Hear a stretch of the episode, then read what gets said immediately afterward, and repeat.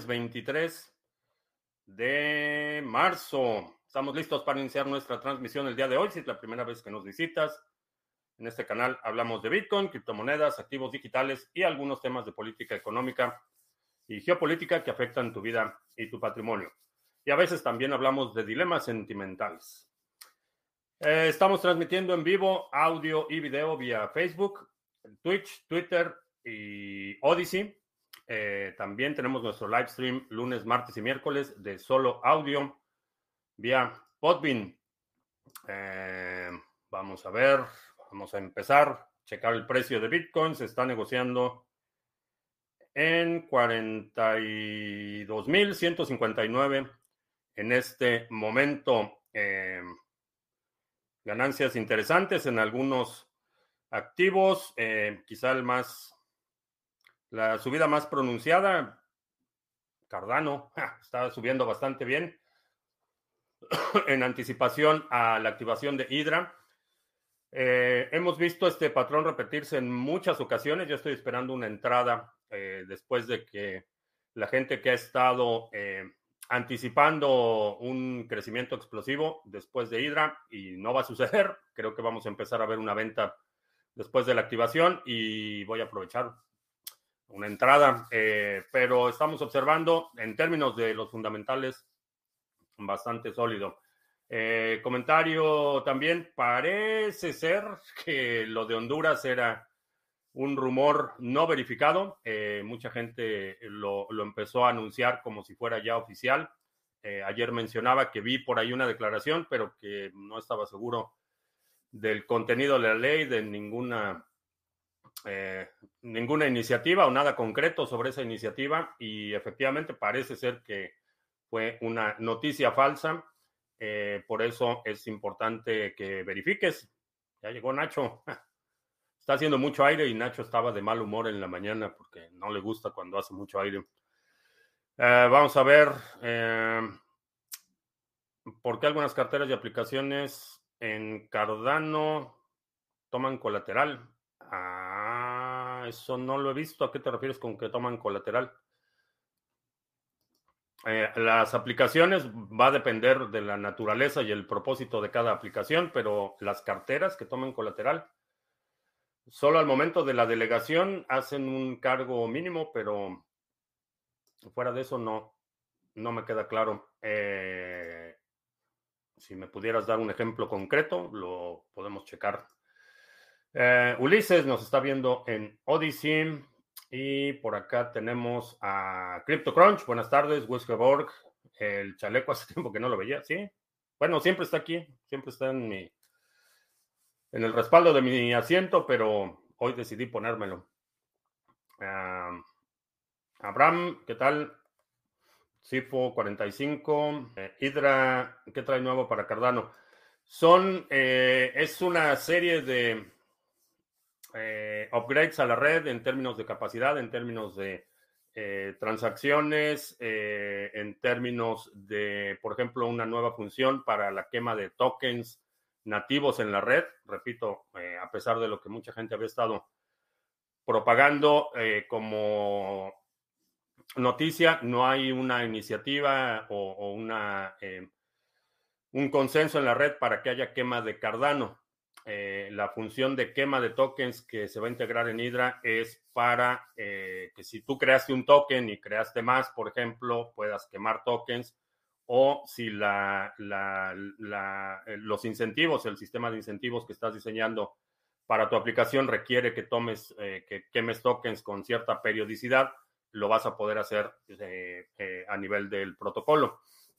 pero no es para que vayamos a quemar ADA si tú quieres reducir el circulante de ADA, puedes quemar tu propio ADA, lo puedes mandar a una dirección inexistente o lo puedes eh, simplemente destruir tus llaves privadas y ya nadie tiene acceso y para efectos prácticos, aunque no lo destruyes, queda inutilizado y el resultado es el mismo. Eh, Symphony, eh, sí, vamos a anunciar, vamos a, vamos a dar la noticia en un momento más. Full Max Power, ¿qué tal? Silver, el CEO de Binance, está en El Salvador. ¿Será que montarán algo especial en El Salvador? Eh, no lo sé. No lo sé, definitivamente. desde el punto de vista estratégico, creo que Binance podría negociar establecerse oficialmente en El Salvador y tendría una ventaja significativa, no solo por el acceso directo a los círculos de toma de decisión, sino por el marco legal.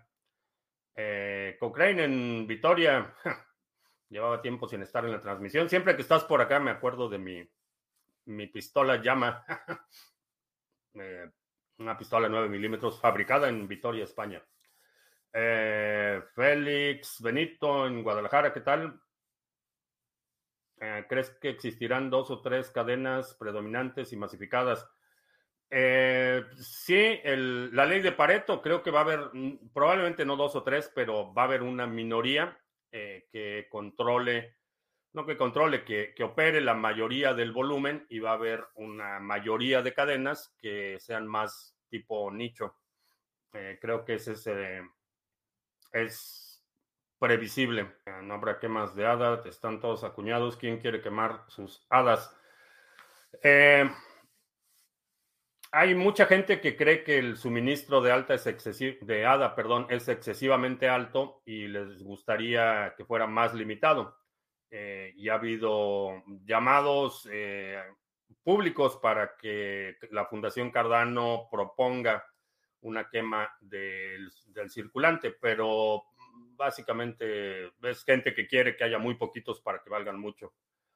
Uh, Criptomigrante en Madrid, ¿qué tal? Ah, resulta que la Harmony One Extension ya no tiene soporte, nos indica que loguemos a Metamask.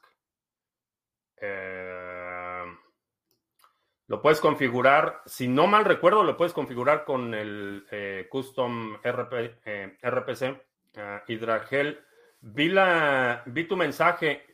Ayer estuve haciendo pruebas y, y sí funciona la, la, contraseña correctamente. Asegúrate, trata el truco de la ventana privada.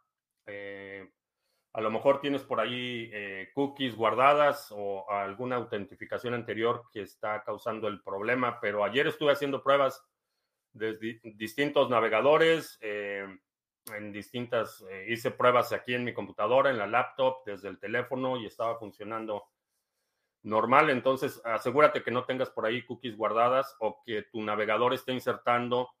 Si tienes cuenta dentro del sitio, a lo mejor tu navegador está insertando la contraseña de tu usuario y no la de la que es específica para ese eh, seminario. Eh, chécalo y si no puedes entrar así, me avisas y a ver qué otra prueba podemos hacer. Ah, veo que cada cadena tiene su propia wallet. en Chrome existirá alguna que podría ser universal y no usar tantas. Hay carteras multiactivos. Hay algunas que te sirven para mantener múltiples activos. Eh, tiene lógica que si creaste una, una cadena tengas eh, carteras nativas, que tengas carteras que soporten y, y ese es uno de los temas que es muy fácil crear una moneda. Puedes crear una moneda en cualquier protocolo, en cualquier modelo, pero crear toda la infraestructura es más complicado. Necesitas eh, carteras que soporten tu activo. Eh, generalmente lo que hacen es eh, tener un par de carteras nativas y después negociar con carteras multiactivos para que sus activos sean integrados a ellas. Hacienda robando más de 6 millones de euros. Ah, sí. Eso es, ese es el propósito de Hacienda. La diferencia es que hay algunos independientes con iniciativa propia que se quedan con el dinero, pero, pero pues esa es la función de Hacienda, extraer riqueza del sector productivo y eso de la quema de una divisa para que tenga que subir mi dinero no lo veo. Es una es un procedimiento, es una metodología que utilizan los bancos centrales. Eh, cuando un banco quiere estabilizar su moneda, lo que hace es retirar circulante. Eh, no, necesariamente lo, lo destruye, pero empiezan a retirar circulante y con eso pueden mitigar un poco la presión inflacionaria. Esa es una de las herramientas eh, de eh, los bancos centrales. Controlan ya sea los incentivos mediante las tasas de interés o eh, retiran circulante y hay menos dinero circulando y eso disminuye la presión inflacionaria. En el caso de las criptomonedas, esta idea de la quema de tokens es simplemente para reducir el circulante eh, e incrementar la demanda eh, de precio. Básicamente el objetivo de quemar tokens. El pool Sarga de Cardano participará o han pensado participar en la distribución de tokens. Eh, no sé por qué está moviéndose la cámara. Este, no está temblando. Lo que lo vamos a evaluar caso por caso. por ejemplo, en, en el caso de Sunday Swap decidimos no participar porque primero pedían una información de los operadores de Pulse que me pareció excesiva. Eh, decía en tono de broma que era eh, más información de la que te piden para obtener la visa americana. También estaban utilizando formas en Google eh, que son por definición inseguras. Entonces, no estaba seguro cómo estaban manejando toda esa información que estaban obteniendo cuál iba a ser el destino final, quién tenía acceso. Entonces había muchas dudas en términos de, seguridad porque te piden, te estaban pidiendo hasta ubicación física, de comprobante domicilio de los operadores del pool. Entonces, demasiada información, eh, ubicación de los servidores, proveedores de la infraestructura, eh, un montón de datos que primero no me parecieron necesarios o no encontré justificación para proporcionarlos y segundo, eh, no sabía qué iba a pasar después con esa información y al día de hoy no sé qué, qué fue de ella, no sé quién la tiene, quién tiene acceso, dónde está almacenada, si fue destruida, no tengo ninguna información de eso. Entonces, lo vamos a evaluar caso por caso. Si hay algún caso en el que creamos que la, los requerimientos son razonables y podemos encontrar ese balance entre el beneficio y el riesgo eh, como operadores de pool y, para nuestros delegadores, entonces sí participaríamos. Eh, no estamos cerrados a la idea, pero se evalúa caso por caso. No te podría decir que, sí vamos a participar o no vamos a participar. En el caso específico de Sunday Swap, esa fue la razón por la que no participamos. Ah, estoy buscando información del Shiba Swap. ¿Por qué no puedo entrar en mi Metamask? Eh, no sé de Shiba Swap. Ah, ¿Cuántos bitcoins se estima que se han perdido? He leído que entre 2 y 3 millones, me parece mucho. Eh, sí, especialmente al, principio. Eh, al principio, mucha gente no, no le daba mucho valor y, minaba bitcoin o recibió bitcoin o compró bitcoin. Y como no valía mucho, eh, la gente fue bastante descuidada.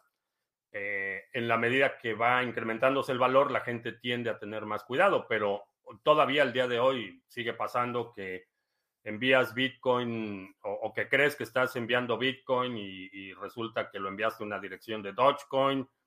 Hay todavía eh, mucha fricción y muchos errores, principalmente por parte de los usuarios, que son conducentes a pérdidas, porque una vez que ese Bitcoin llega a una dirección en, otra cadena, una dirección a la que nadie tiene acceso, que no existen las llaves privadas, eh, no se destruye, pero queda inutilizado, nadie, nadie lo puede mover. Pero sí, eh, entre 2 y 3 millones eh, me parece un rango razonable. Valoración del intercambiador descentralizado Fixed, Fixed Float. No, no tengo idea, nunca había escuchado de ellos. Con Ledger he comprado moneda de Ethereum para poder pasar Shivas a Shivas Inu. No puede ser necesario en conocimiento del estado lo que he realizado. Eh, depende de cómo, cómo fondeaste la compra de Ethereum. De eso va a depender. Pero asume que sí, porque estás utilizando un exchange centralizado y asume que esos datos alguien los tiene. Eh, y eventualmente podrían llegar a eh, Hacienda o a criminales. También sucede. Ah, ¿Crees que Google hará su propia blockchain o se unirá a Cardano? No lo sé. No lo sé si Google tenga planes de crear su propia blockchain. Honestamente, eh, sería como los intranets en los noventas, que todo el mundo quería tener su intranet y tener su jardín amurallado y realmente no, no funcionan, eh, no hay incentivos. Ha participado en proyectos, por ejemplo, eh, si no mal recuerdo, Google es uno de los que están, o, gente de Google, no sé si Google como corporación, pero gente de Google estaban fondeando el proyecto de TESA por ejemplo. ¿Por qué uso el chaleco de BTC hoy? Eh, porque es miércoles 23 de marzo. no sé, hoy lo vi y dije, ah, me lo voy a poner hoy. Y ya, esa fue la razón. Me perdí de algo importante, sí. Este pump de Cardano no es sostenible. Eh, revisa la historia. Eh, cada vez que hay un upgrade mayor a la red, empezamos a ver una subida de precio en días anteriores y una vez que se activa, eh, la gente espera como que empiecen a, no sé, una explosión o que haya unicornios o que algo suceda así espectacular. Y cuando no sucede, se desanima y empieza a vender. No creo que baje mucho del nivel de la semana pasada, de, eh, pero creo que va a haber una pequeña bajada. Por tanto, esto de la pérdida de Bitcoin llevado al infinito, siempre habrá errores, pérdidas de llaves, etcétera. Eh, no llevará muchas Bitcoin que quede perdido. Eh, no tanto, se ha, reducido enormemente y cada vez eh, las interfaces son más eficientes, cada vez hay más verificaciones para las transacciones, toda la, interacción con los usuarios ha mejorado eh, dramáticamente eh, en la última década. Entonces, en la medida que, los ingenieros hacemos nuestro trabajo mejor, eh, vamos a ir reduciendo los niveles de pérdida y cada vez va a ser más valioso. Por ejemplo, antes, en el 2014, mandabas 20 bitcoins y si te equivocabas, pues no pasaba nada. Hoy en día, si tienes que mandar 20 bitcoins, vas a tener mucha más precaución por el incentivo. ¿Crees que la moneda Rose a la primera noticia que diga Facebook que lo va a hacer, lo que va a hacer con ella, porque ya la inversión la hizo y no será en vano? Nos vamos a Plutón. No tengo idea. Eh, no lo sé. Eh, Facebook, por por la naturaleza de su estructura corporativa y operación, no puede operar una criptomoneda eh, sin una carga regulatoria. De hecho, el, proyecto anterior de Spycoin, que era, ya ni me acuerdo cómo se llamaba, el proyecto anterior, o el proyecto original, Libra, se llamaba, eh, de inmediato eh, hizo el anuncio Facebook y a los cinco días ya estaba la Comisión de Servicios Financieros del Senado interrogando a los participantes. Entonces, Honestamente, mm, lo que haga Facebook me parece bastante trivial en términos de lo que a mí me interesa, que es la resistencia a censura, la eh, participación no permisionada, proyectos de código abierto. En términos de lo que a mí me interesa, realmente lo que haga eh, Facebook o deje de hacer es bastante, bastante trivial. Pero si tus indicadores te dicen que es buena oportunidad, pues adelante. ¿No crees que la barbilla que tienes está algo frondosa y poco cuidada? Eh, mm, a lo mejor sí. A lo mejor sí. Dash, y Monero fueron deslistados del exchange de Waves. Presión regulatoria. Y, ese, va a ser un problema. Dash, desafortunadamente, Dash, eh, para bien o para mal, promovieron mucho este, este componente de la privacidad de Dash, que era algo opcional y que realmente, si acaso el 2% de la red estaba utilizando la función de privacidad, era mucho. Y no era su, eh, su principal fortaleza, era una, algo opcional y esos son los resultados. Eh, y Monero, sí, aunque Monero ya vi por ahí un grupo de, exiliados cubanos que se están organizando para promover eh, de forma extensiva el uso de Monero en Cuba. Va a ser interesante eso. Vi unas linternas de hasta 10 mil lumens que sigan una persona totalmente. Eh, sí, ah, vi un video del nos oyese que insultaba a un periodista. Sí. ¿Cómo se puede permitir eso? Desafortunadamente, el nivel de discurso político ha llegado a, eso. Ya, ya eh, lejos están los tiempos en los que se discutían eh, ideas, principios, programas. Ahorita ya es una oleada de descalificaciones, insultos y, un discurso eh, extremadamente pobre en términos de, sustancia, eh, pero realmente, aunque la forma y, la conducta es reprobable, eh, desafortunadamente ya, ya se normalizó el hecho de que se intercambien insultos entre gente que piensa distinto. Ah, yo montaré una comuna en mi finca, CryptoMax, pues empieza, empieza a ser una, un kibutz, pero para bitcoiners. Ah, cada vez que la tecnología será más práctica para el usuario de BTC, pero también es verdad que con esta última subida ha entrado muchísima gente en BTC sin tener idea de lo que es BTC y por lo tanto tienen alta probabilidad de que lo pierdan. Eso siempre va a suceder, va a haber gente nueva, pero en general está el incentivo. Eh, por ejemplo, el otro día me encontré ahí un papel eh, que no sé por qué estaba guardando desde hace un par de años, que no tiene realmente ningún valor. Entonces, si pierdo ese papel, realmente no pasa nada.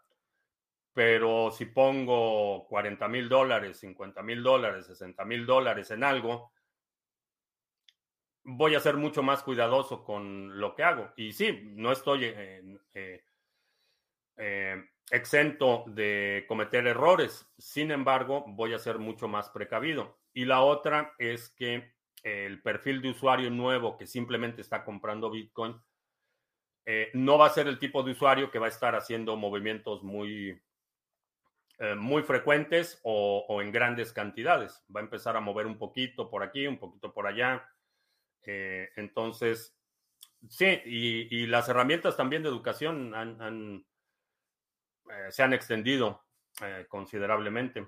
Ah, que Maduro está cambiando su discurso y tiene contactos con Estados Unidos para que le levanten el embargo y venda barriles al mundo. Sí, es una movida, es totalmente pragmática, no tiene que ver nada con, con la ideología, con el récord de Venezuela en, en todos los frentes.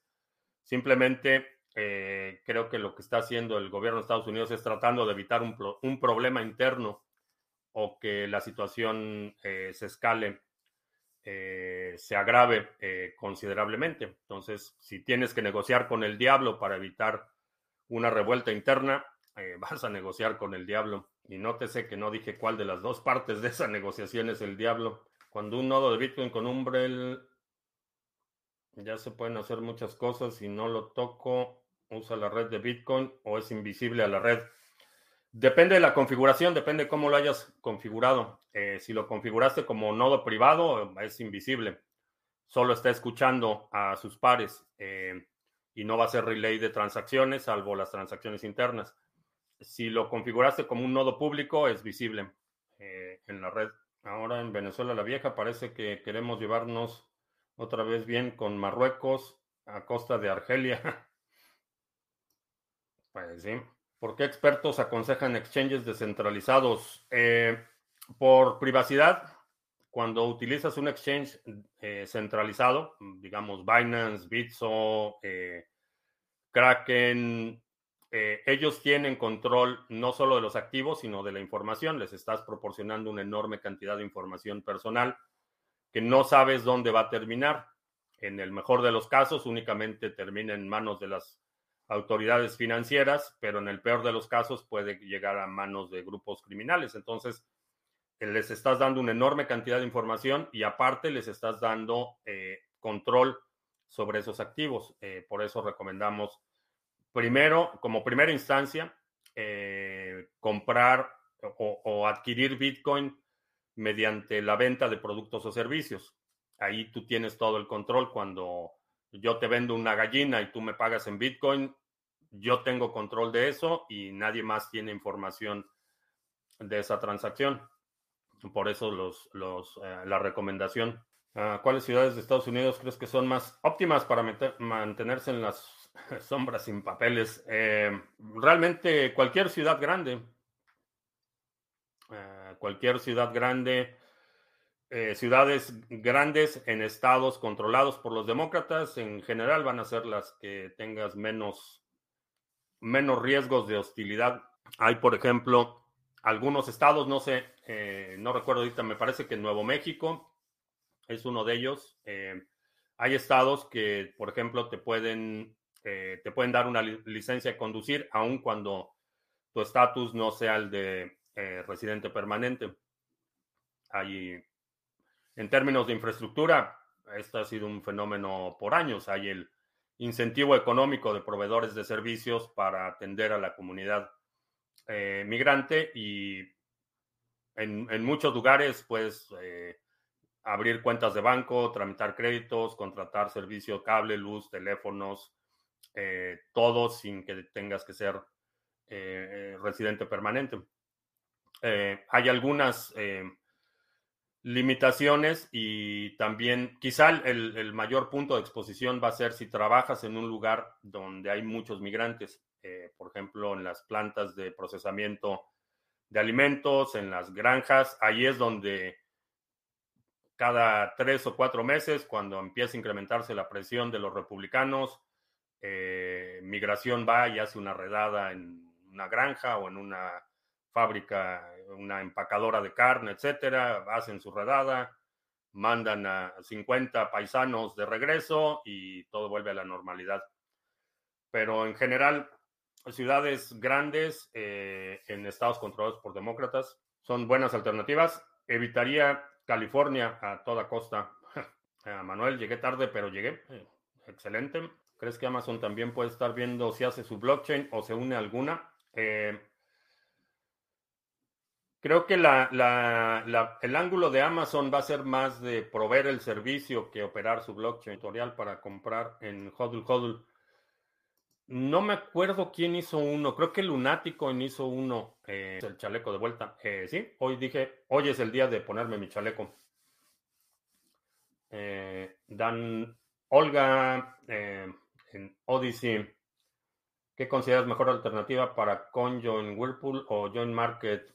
es bueno pasar la moneda por un mixer, sin importar de dónde venga. Como, como hábito, sí, e, es, recomendable. Es recomendable como hábito lo que recibas, pasarlo por un conjoin y que así si Bolt toma hasta 20 hadas como colateral. No sé, eh, necesitaría investigar Jack in the Box. No sé por qué o cuál sea la justificación para que tomen ese colateral. Había un libro de Bitcoin que descargas en PDF. Es el pequeño libro Bitcoin. Ah, lo tengo aquí. Es este. El pequeño libro Bitcoin. Y la página es eh, littlebitcoinbook.com. A ver si se ve. A ver si enfoca. Enfoca. No, no enfoca. Ahí lo puedes descargar de la versión en español en PDF gratuito. Aquí en Illinois, eh, los mojarras tenemos licencias sin mayor papeleo, llamada Temporary Visitor Driver's License. sí, eh, hay, hay, me parece que son cinco, seis, cuatro o cinco estados los que te dan licencias temporales. ¿Crees que, que Miami ya está muy explotado por los latinos? Eh, no sé a qué te refieres con muy explotado, eh, pero vaya, desde las primeras oleadas de migración de exiliados cubanos en los 50, Miami ha sido bastión de la eh, comunidad de habla hispana. Ahora, específicamente, ya, ya, ha tenido oleadas progresivas. también hubo una oleada de venezolanos muy grande hace 15 años cuando empezó todo el desastre chavista. Eh, entonces, eh, la, la, densidad de población latina es muy alta. La cuestión es que, bueno, sin entrar en mucho detalle de identidad nacional, los cubanos eh, ven a los otros latinos como ciudadanos de segunda clase. Bueno, es una conversación bastante bastante extensa, pero sí, los, la comunidad cubana, eh, particularmente los más, los de edad más avanzada, eh, se consideran en una, un nivel jerárquico superior al resto de los. Me ha gustado mucho Local Cryptos, te lo recomiendo para comprar mundialmente y es descentralizado. Dice Silver, para hacer intercambios peer-to-peer no le veo sentido tener que abrir Strike o Revolt o Velo, todos son KYC, correcto. Eh, Strike es KYC y no es tan descentralizado. Ah, aquí está la, la página para el pequeño libro Bitcoin, gracias a Yadroy. Bueno, pues vamos a hacer un anuncio importante el día de hoy, bombo y platillo. Habemos pool de ontology. Eh, ya tenemos nuestro pool de ontology activo. Eh, todavía estamos afinando, planchando algunos detalles, pero ya está activo y ya está listo para recibir delegaciones. Eh, entonces, si tienes ontology y lo quieres delegar en este flamante pool Sarga en ontology, ya está, ya está listo. Voy a poner la dirección en, el chat. ¿Habías comprado una isla? No. Esa es la dirección del pool. Está, está ahorita en el chat. Ahí eh, puedes delegar tus tokens de Ontology. Sí, parece ser que la geolocalización del servicio de Ontology, de nodos de Ontology no funciona. No estamos aquí, no estamos en la costa de África, pero ya tenemos el pool, ya está fondeado y ya está listo para recibir tu stake. Eh, si quieres participar en el nuevo pool Sarga de Ontology, ah, ya está ahí. Eh, para todos los detalles de cómo se hace, cuánto se necesita, cuándo retiro, cómo retiro, etcétera, eh, estamos ya por publicar en el transcurso del día de hoy la guía con las preguntas frecuentes. Va a estar disponible en nuestro canal de Discord dedicado a todo el tema de los pools de staking. Entonces, el nuevo integrante de la familia Sarga, el pool de Ontology, eh, ya está disponible. Y eh, pues nada más mencionar los otros pools. Este es el único anuncio que voy a hacer hoy. Eh, pool Sarga de Ontology ya está listo para recibir delegaciones y en este Discord van, a estar disponibles los materiales de preguntas frecuentes, detalles de cómo funciona, cuánto se puede delegar, cada cuánto recibe recompensas, en cuánto madura la delegación, etcétera. Toda esa información va a estar disponible ahí en Discord. Pero por ahora, si eres de los que ya estaba esperando con ansias el pool de Ontology, ya está ahí la dirección y puse la dirección en el chat. Eh, y ese es el anuncio para hoy. El pool de Ontology ya está arriba. El enlace a ese sitio. Ah, ok, voy a poner el enlace a ese sitio. Lo voy a poner también en el chat. Ahí está en el chat. Eh, Sarga Node y ahí ya lo puedes checar. Está en el lo acabamos de activar, entonces está en la posición 149, me parece. Sí, 149. Eh, entonces ya puedes, puedes empezar a delegar. En términos de retorno, vamos a ver. Ay, no, ahorita la comparto. Ah, vamos a ver en Staking Rewards en cuánto está el retorno, que es como referencia únicamente. Uh, ontology, compartir la pantalla. El retorno está para los delegadores en eh, alrededor del 19%. Las recompensas se reciben en gas. Y bueno, todos los detalles van a estar disponibles en nuestro canal de Discord, pero tiene, tiene buen retorno Ontology. Eh, obviamente el, retorno varía eh, dependiendo de qué operador selecciones. Eh, cada, cada operador tiene su propio rango, pero todos los detalles y la información van a estar disponibles en Discord. La familia Sarga ya tiene padres, hijos y primos. Eh, sí, la idea es ir expandiendo eh, en la medida que vamos refinando la operación, que vamos ya teniendo procedimientos, procesos, ir refinando la operación y, y tener la oferta más amplia de pools de staking en los que tú no pierdas la custodia de tus activos, eh, que en la medida de lo posible los pools no controlen el stake o las recompensas del stake de los usuarios, entonces que sea lo más transparente y que si no tenemos la responsabilidad fiduciaria de los activos, no necesitamos pedir información de ninguna clase, no podemos impedir que los usuarios deleguen, entonces eso te protege a ti como inversionista, protege tu privacidad y nos protege a nosotros como operadores de pool. Y estamos buscando, eh, tenemos ya un par de candidatos que estamos evaluando eh, para lanzar y ir, e ir incrementando la oferta y las opciones para la comunidad. Entonces, eh, pues ya tenemos nuevo pool. Vamos a ver. CBB en Orlando sin poder llegar a los live, pero sin perderme la grabación. flujo efectivo para todo el mundo. Sí, en en estos tiempos de alta inflación, y bueno, digo tiempos de alta inflación porque digamos que estoy hablando para la audiencia general.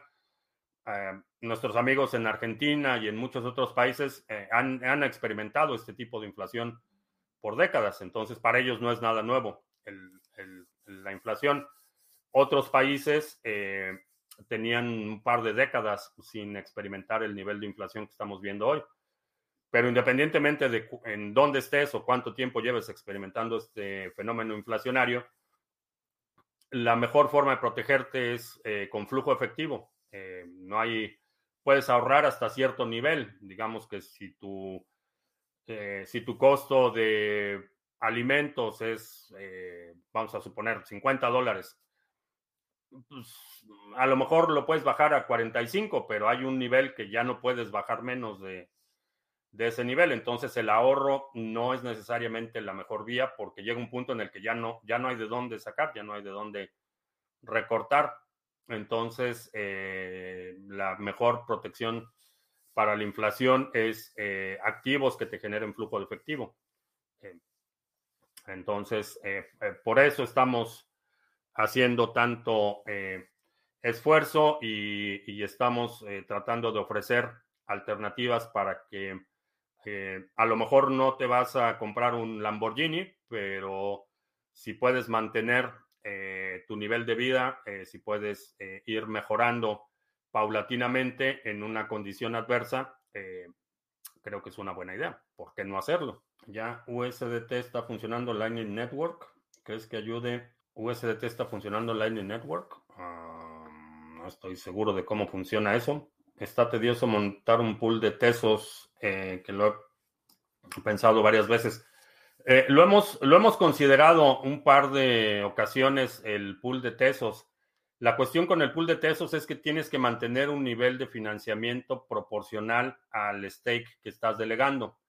Entonces, requiere una, inversión considerable. Eh, vamos a suponer que llegamos al límite de stake y si queremos incrementar la capacidad, tenemos que poner cada vez más dinero eh, y eso no estoy seguro que sea una buena idea para nosotros en las circunstancias en las que estamos operando. Si tuviéramos, eh, por ejemplo, un fondo de inversión en el que levantamos capital, levantamos un par de millones de dólares y con ese millón de dólares fondeamos los pools, eh, podría ser una mejor alternativa, pero como lo estamos operando, eh, de forma lo más descentralizado posible, eh, no, es una, no es una alternativa por ahora. A lo mejor eso cambia en el futuro, pero por ahora el de Tesos está eh, en el tintero. Para flujo efectivo, a Cake o ADA. yo diría que ADA. O puedes poner una parte pequeña en algo que te dé un retorno mayor y el la mayoría en algo que te da un retorno menor, pero te arriesgas menos a un rug pool. Ah, tengo que ir a Ciudad de México unos meses por trabajo. Es una ciudad segura, la conoces. Eh, nací en la Ciudad de México, eh, entonces sí la conozco. Eh, es una ciudad segura. Depende, depende en qué zona vas a estar. hay hay muchas zonas, como en, digo, y esto sucede en prácticamente todas las ciudades grandes del mundo. Hay zonas que son relativamente seguras y hay zonas que son más propensas a la delincuencia común, robos de portátiles, eh, cosas así, la delincuencia común, la delincuencia, digamos, de oportunidad. Eh, hay, hay, zonas que son relativamente seguras y hay zonas que son menos seguras eh, en ese tema. Entonces depende mucho de qué parte de la ciudad vayas a estar. Generalmente si vas eh, por cuestiones de trabajo y vas en un entorno corporativo, es relativamente seguro y vas a tener asistencia local. Digamos que el lugar donde vas a estar trabajando generalmente van a asignar a alguien que se encargue de los visitantes y les dé instrucciones del área específica y no vayas a este lugar o no hagas esto, etcétera, eh, vas a recibir cierto, eh, cierto apoyo. Pero en general, digo, es una ciudad de veintitantos millones de habitantes, entonces, eh, igual que, por ejemplo, no, no viajarías en, o, no dejarías tu mm, computadora portátil desatendida en un restaurante en Madrid, México tampoco lo harías. Entonces, es relativamente segura eh, y depende mucho de la zona. Eh, ahora, las otras instancias de crimen mucho más violento y mucho más dirigido, mientras eh, no, no seas demasiado ostentoso, puedes navegar bien. México es más seguro que Barcelona. Eh, mm, no, estoy, no estoy tan seguro que ese sea el caso. Porque es distinto, el, el tipo de crimen es distinto. Eh, aun cuando sé que muchas ciudades europeas han, han, visto un incremento en el, en el crimen violento, generalmente es crimen a propiedad. Estamos hablando de, robos y despojos principalmente con amenaza de violencia. El nivel de violencia que se puede dar en, ciudades como México es, mucho mayor. Desafortunadamente, Barcelona es lo peor de España con mucha diferencia. Eh, digamos que eso de lo mejor y lo peor es, bastante, bastante relativo. Eh, en los noventas, por ejemplo, eh, tenía amigos en, Lima y había, eh, no sé si todavía es el caso, tiene mucho que no, no revisito el tema, pero eh, digamos que en el 90 y, 90 sí, me parece que fue 95 o 96. en el centro de Lima, no podías ir al centro de Lima en la noche ibas y, así llegaba una, una horda de gente y te asaltaban, te quitaban los zapatos, te quitaban todo en el centro de Lima en los noventas. No sé si todavía es el caso. Entonces, eh, eso de que es la mejor o la peor es eh, bastante relativo. Hay ciudades o zonas en ciudades donde vaya, ni siquiera la policía entra y cualquier cosa que entre que sea externa, a lo mejor no sale. Ah, ¿Qué opino de Ripple, eh, que es una tomadura de pelo? Surgió como una estafa de gente del sector financiero. Eh, sigue siendo una estafa. En mi opinión, no, no tiene ningún mérito técnico, no tiene ninguna posibilidad de servir el rol que se supone que iba a servir y esa idea de que los bancos se van a arrebatar tu Ripple y todo el mundo va a utilizar Ripple en el sector financiero ha sido una mentira desde el principio. Yo he estado en México y la verdad da miedo ver lo de los guardias de seguridad con escopeta. Eh, me muevo semanalmente en toda España y conozco prácticamente cada rincón y Barcelona está fatal. No sé, a lo mejor sí, comparado con el resto de España, sí, Barcelona está fatal. Comparado con otras ciudades del mundo, a lo mejor no está tan mal. Vaya, ese es mi punto.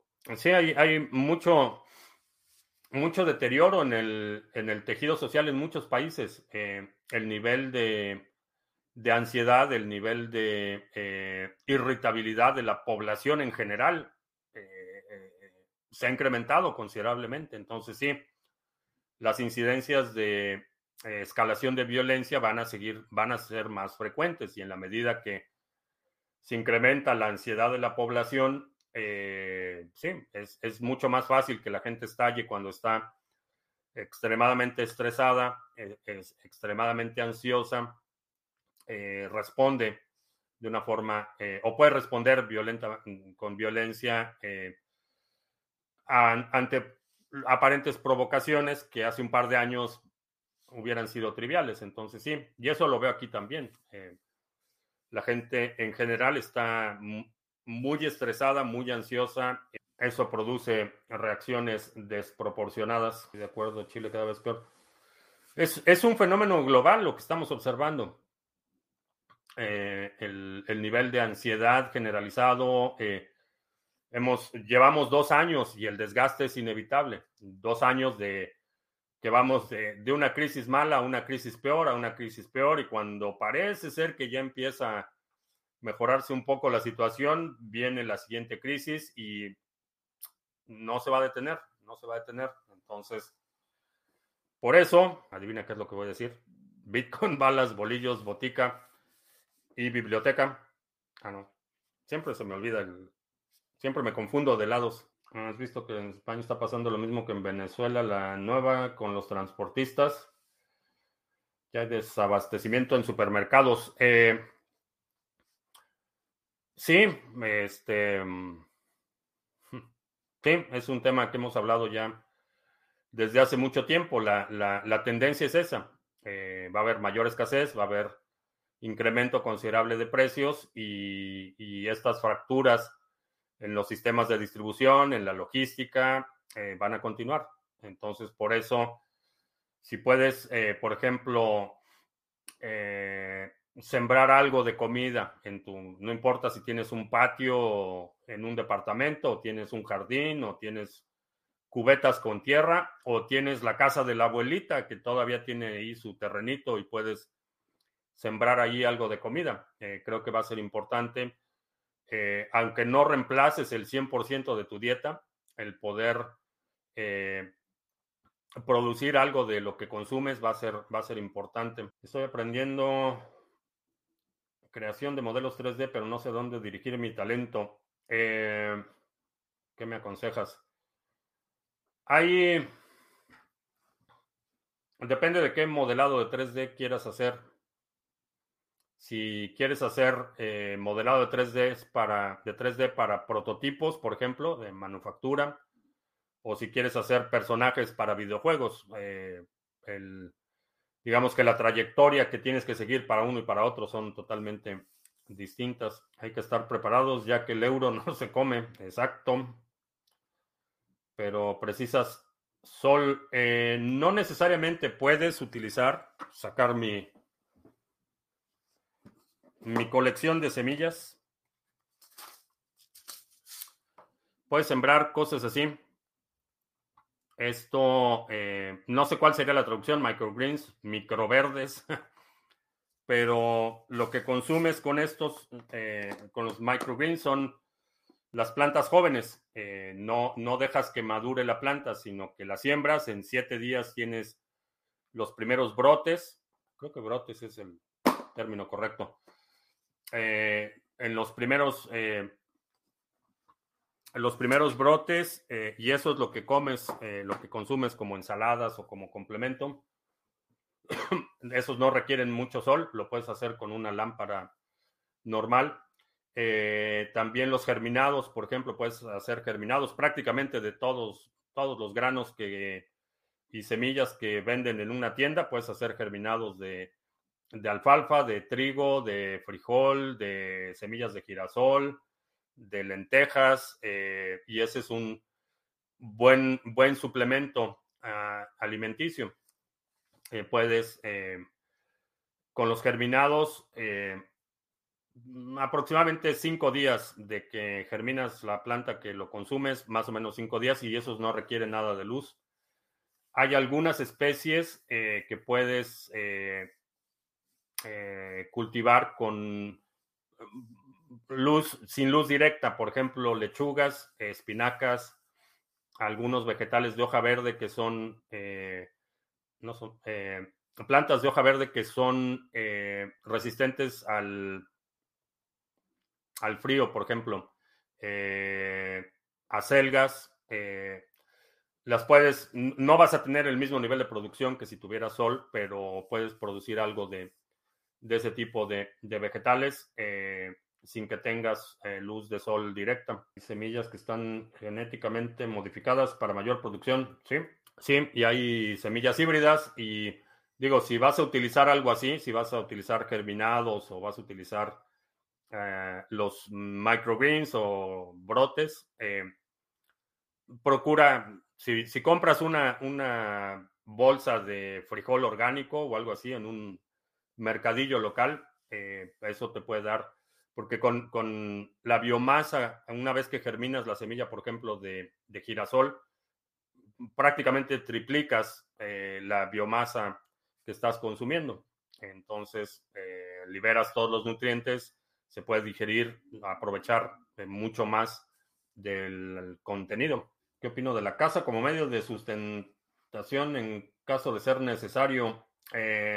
Durante la Gran Depresión eh, prácticamente se extinguieron eh, especies aquí en Estados Unidos, y digo prácticamente porque no llegaron a la extinción total.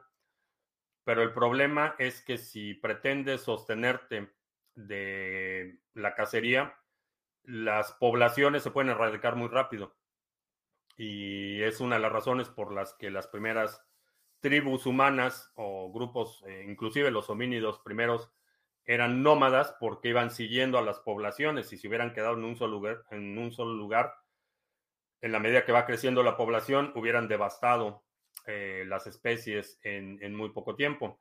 Entonces, eh, en condiciones normales, digamos que el, el balance de la velocidad de reproducción de las especies y el consumo o, las causas naturales de muerte en algunas especies está más o menos controlado. Si muchísima, y porque además no, a no vas a ser el único que tenga esa idea, déjame decirte. Eh, si 20 personas en un pueblo deciden que lo único que les queda es cazar, muy probablemente terminen con una población eh, eh, en un tiempo relativamente corto. Para una situación de emergencia, lo que te recomendaría, por ejemplo, si hay conejos o liebres en tu zona, es atrapar algunos y reproducirlos en un entorno controlado. Esa sería una mejor alternativa que tratar de vivir de la cacería. Y además es algo que necesitas saber. Eh, la cacería, igual que el, cultivo de plantas y hortalizas, tiene una curva de aprendizaje. No creas que de la noche a la mañana vas a salir al jardín y vas a producir en abundancia. Eh, vas a tener, vas a cometer errores y los errores en, eh, cuando estás cultivando o sembrando algo llevan mucho tiempo. Eh, si, por ejemplo, plantas las plantas en un tiempo que no debías o las pones en un suelo que no es el adecuado o no las riegas lo suficiente. Eh, es un proceso de aprendizaje, igual la cacería. No creas que vas a sacar la escopeta del abuelo y vas a salir y vas a poder cazar algo. No va a suceder así.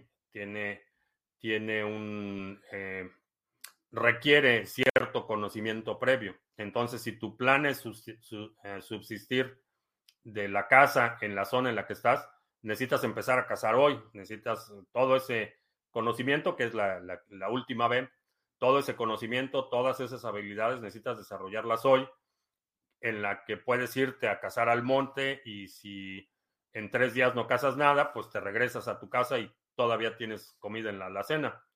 Eh, en una situación de emergencia, eh, la situación cambia enormemente las microcasas para personas que no quieren una casa grande, sino solo lo justo. Es una buena alternativa. En mi zona hay muchos conejos, hay algunos, algunas temporadas que son una plaga. Puede ser, eh, pero si vives en una zona donde hay, digamos, 10.000 habitantes, te puedo asegurar que no eres el único que dice, bueno, si, si algo pasa me voy a cazar conejos, porque Así como tú ves esos conejos, otros habitantes de la zona ven los conejos. Si de repente eh, de esos 10.000 habitantes, vamos a suponer que sean 500 casas o 500 personas deciden ir a cazar conejos, van a erradicar la población de conejos en cuestión de dos semanas. Entonces, eh, si en una situación de emergencia, creo que sería mejor capturar, atrapar conejos vivos y reproducirlos en cautiverio. Eso sería una mucho mejor alternativa que tratar de sostenerte en el largo plazo. No voy a decir que ese sea mi plan, pero aquí donde vivo hay con un par de dedos. Eh, no, digo, así es como iniciamos todas las especies de domesticadas, así es como empezaron. Alguien atrapó una vaca o un bisón y lo empezaron a domesticar. Así es como empezamos. Entonces no veo ninguna razón por la que a, un nivel micro no puedas empezar igual. Sí, a lo mejor el, la primera, el primero que atrapas te muerde, te patea, te orina, este, sí, pues sí, va a suceder. En Madrid en media hora se acaban los conejos. Sí, esa es, esa es la, la, cuestión, que no, no, hay, eh, no hay una instancia en la que eso sea sostenible. Ese es, ese es el punto. A lo mejor sí puedes la primera semana todos, todos salen a cazar y todos cazan algo. La segunda semana eh, todos salen a cazar y a lo mejor la mitad caza algo. Y para la tercera semana vas a tener que ir cada vez recorriendo una distancia mayor para poder encontrar eh, presa. Digo, esto ya lo vivimos como humanidad desde los albores, entonces no es nada nuevo, pero es un concepto que para mucha gente que ha crecido en el entorno urbano eh, simplemente no es una consideración. Pero, pero sí, si, se da la situación, eh, atrapas un tres, tres, conejas y dos conejos. A los conejos machos eh, te los comes y dejas uno para reproducción, tres conejas y, y engordarlos. En mi zona hay jabalís el jabalí es, es un, una bestia aparte.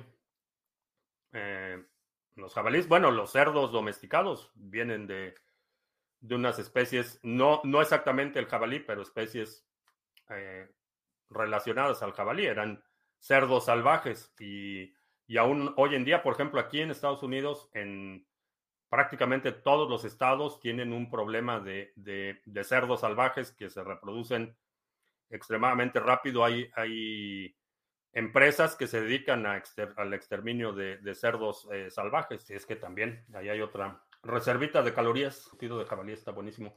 Sí, pero para, para cazar jabalí, ese es ya otro nivel. Cazar conejos es un poco más, poco más fácil. Eh, cazar jabalís, eh, por ejemplo, yo no iría solo a, cazar, jabalís. Sería un suicidio ir, ir solo. Y y aún cazadores experimentados en la casa de jabalí rara vez van solos. Bueno, ya me tengo que ir porque tengo, tengo otro compromiso. Eh, bueno, pues por si te perdiste el anuncio, ya tenemos pool de Ontology. Ya está funcionando. Eh, en el canal de Discord van a estar disponibles los detalles de cómo se delega, cuándo se delega, cuándo recibes, etcétera. Eh, aquí está la dirección del canal de Discord, pero ya tenemos pool de Sarga en Ontology. Ya puedes empezar hacer delegaciones en el pool Sarga en Ontology. Y ahí CryptoCrunch puso de nuevo el, el enlace al pool de Ontology. Eh, pues eh, si hay algún segmento de la transmisión de hoy que quieras sugerir para los resúmenes semanales que vamos a estar publicando de nuevo eh, los domingos, deja un comentario aquí abajo con la marca de tiempo para considerarlo. Y te recuerdo que estamos en vivo lunes, miércoles y viernes, 2 de la tarde, martes y jueves, 7 de la noche, hora del centro de Estados Unidos. Y ahora sí, por mi parte es todo. Gracias y hasta la próxima.